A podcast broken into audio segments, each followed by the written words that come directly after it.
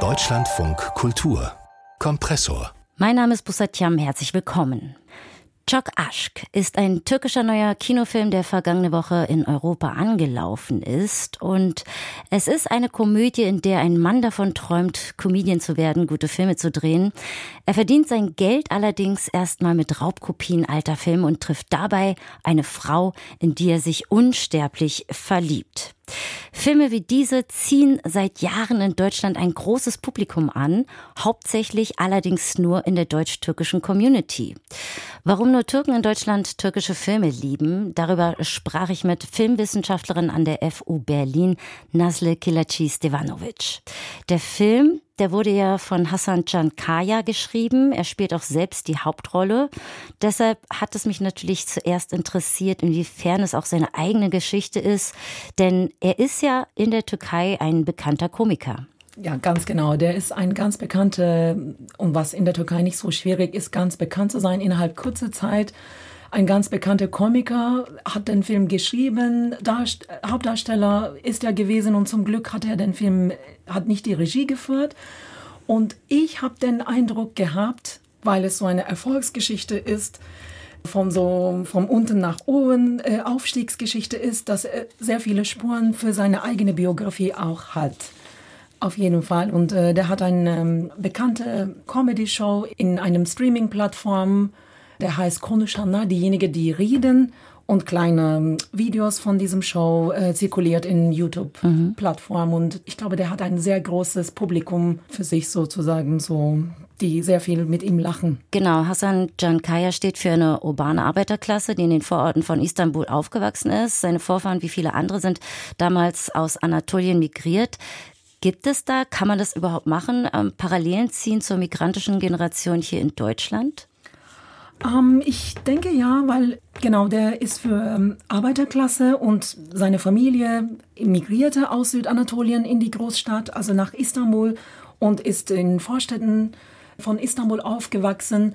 Also da, wenn man diese Biografie anschaut, sieht man die Parallelitäten für die postmigrantische Generation hier in Deutschland ganz sicher wenn man möchte, natürlich kann man schon sagen, der reflektiert in seiner Show, aber auch in dem Film bestimmte geteilte Gefühle und bestimmte geteilte Erfahrungen, die auch genau für die postmigrische Generation auch identifizierbar sind und äh, genau geteilt werden können. Also mit Blick auf den Film, da kann man schon auch sagen, dass es wahrscheinlich nicht politisch, aber doch ähm, ja gesellschaftliche Themen sind, die er da verhandelt, oder? Ja, auf jeden Fall. Also politisch, wie politisch, genauso wie er ist in seinem Show, der hat eine bestimmte Distanz, so wie ich ihn jetzt ein bisschen recherchiert habe in seinem Show. Der distanziert sich voll von der alltäglichen Politik der Türkei, diese ganz polarisierte Türkei. Es ist sowieso keine gute Idee, wenn man heute in der Öffentlichkeit existieren möchte, in die Politik so aktiv einzugreifen, dann kann er nicht mehr das machen, was er machen möchte aber irgendwo natürlich tief verankert in Form von in einem Spannungsfeld zwischen Armut und Reichtum. Ne, diese Aufstiegsgeschichten sind auch natürlich politisch und sogar universell, so was sich mit dem Kapitalismus wieder seine Verbindungen so anschließen lässt. Ja, äh, es gibt unterschiedliche Ebenen von Politik, glaube ich, in dem Film auf jeden Fall, weil in der narrative Ebene fängt er auch an als Raubkopieverkäufer und das ist schon so immer wieder in Zwischenszenen sehen wir, das fand ich interessant, nämlich die Geschichte des Filmes passiert in 2011, wo es eigentlich keine große finanzielle Krise, wenn mein Gedächtnis mich nicht irrt, aber steht immer wieder diesen Dollar- und Eurokur mhm. immer wieder in und Arbeitslosigkeit natürlich, was ein universelles Thema für, für die Türkei ist. Bei den Raubkopien, da würde mich auch nochmal interessieren, da geht es ja um die populären äh, Yeşilçam-Filme, türkische Klassiker, äh, die vor allem in den 1960er und 70er Jahren entstanden sind. Was macht diese Filme so besonders? Also mit welcher Ästhetik wurde dort gespielt und inwiefern zeigt sich da auch in diesem aktuellen Kinofilm Çok Aşk, ähm, ja, diese Faszination für diese Ära? Ja, also Yeşilçam äh, Filmtradition und diese Filmkultur ist einfach ein ganz unterrecherchiertes Gebiet. Diese Geschichte ist gar nicht, also bis auf die letzten 20 Jahren hat gar nicht mal Aufmerksamkeit gehabt und dann in den letzten 20 Jahren gibt es Mühe, dieses Kino wieder zu entdecken. Und mir fällt es auf, dass die Blockbuster-Kino sehr viel Mühe gibt, gerade mit Hommagen, mit Tributen, mit seinen Referenzen an Yeşilçam Kino, diese Geschichte sozusagen zu nachholen, wiederholen, zu rehabilitieren, diesen nicht genug verdiente Aufmerksamkeit und Respekt wieder sichtbar zu machen, weil populäres Kino, Yeşilçam Kino war auch ein populäres Kino, ich glaube, da versuchen die auch so Parallelitäten zu ziehen, um so eine Schicksalfreundschaft zu machen mit dem, was man ist. Aber natürlich war Yeşilçam Kino ein phänomenales Kinoära. Und dazu gibt es auch Jem Kaya und seinen wunderbaren Dokumentarfilm zu Yeşilçam äh, Kino.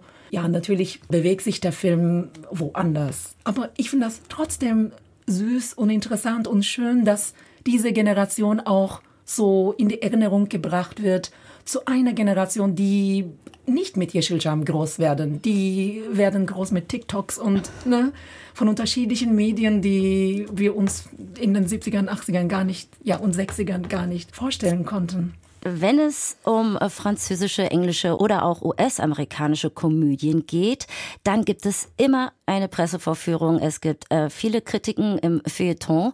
Nun findet man zu diesem Film sehr wenig. Warum ist das so? Ja, eigentlich, warum ist es so? Es sagt mir schon, dass äh, die kulturellen Angebote nur für die türkischsprachige Community gemacht werden und dass diese Situation bleibt leider erhalten.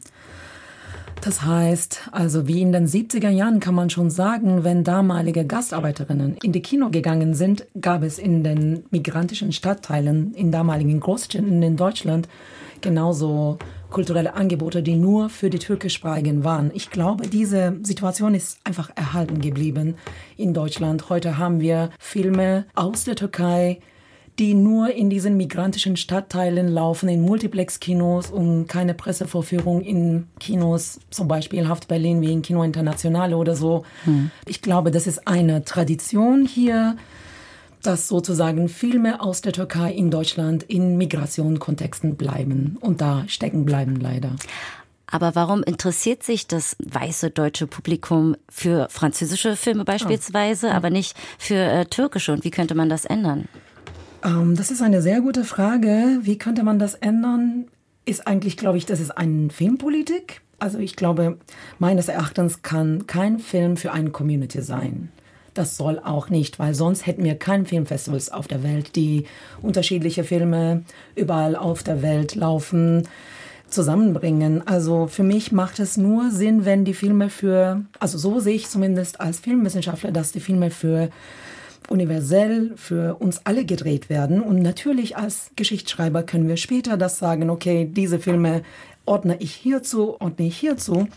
Für weiße deutsche Publikum, diese Filme sind, glaube ich, uninteressant, weil halt Filme aus der Türkei einfach nur innerhalb der Migration-Kontext geblieben ist. Also diese Filme können nur in dem Migrationsdiskurs relevant werden und nicht filmwissenschaftlichen Diskurs. Und deshalb lesen Sie und ich nicht diese Filme in Feuilletons. Und diese Filme laufen nur in diesen Kinos für diese Leute. Also diesen, das ist einfach eine Filmpolitik, meiner Meinung nach. Wenn wir auf die Premiere schauen, weil Sie gerade auch ansprachen, dass sie in speziellen Kinos dann auch nur gezeigt werden. Sie waren bei der Premiere dabei. Wo fand die statt? Und ähm, vor allem, wie hat der Hauptdarsteller, der auch anwesend war, auf sein Publikum reagiert? Ja, das war eigentlich höchst interessant. Das war interessanter als der Film selbst, weil dieses Kino war in Alhambra in Wedding in Berlin, wo ich lange Zeit nicht dabei war. Und es war wirklich so, dass Hassan Kaya, der Hauptdarsteller und Drehbuchautor, einfach da zelebriert war. Der kam rein wie ein Star und der meinte so, ja, jetzt mit seiner Schauspielerin, die so höchst hübsch, blonde Schauspielerin. Dann sagte er, ja, jetzt guckt ihr den Film und wir haben einen Fotocall danach. Und der war so wie in türkischen Hochzeiten zelebriert sozusagen, dass die Leute in einer Reihe standen, mit ihm ein Bild zu machen.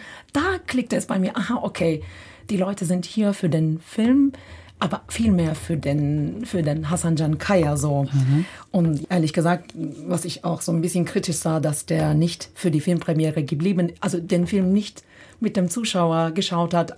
Ich glaube, ich wäre sehr interessiert zu sehen, wie die Rezeption in Deutschland ist wie diese Filme vom deutsch-türkischen, ja, was der Raum voll war, Zuschauerinnen sozusagen verstanden und wahrgenommen wird ja, weil bestimmte Sachen waren gelacht. Das war eine interessante Erfahrung der Premiere. Und natürlich interessiert mich auch Ihr Blick als Filmwissenschaftlerin ähm, bezüglich des Films. Also abgesehen davon, wie selten oder häufig türkische Blockbuster-Komödien Beachtung hier in Deutschland finden.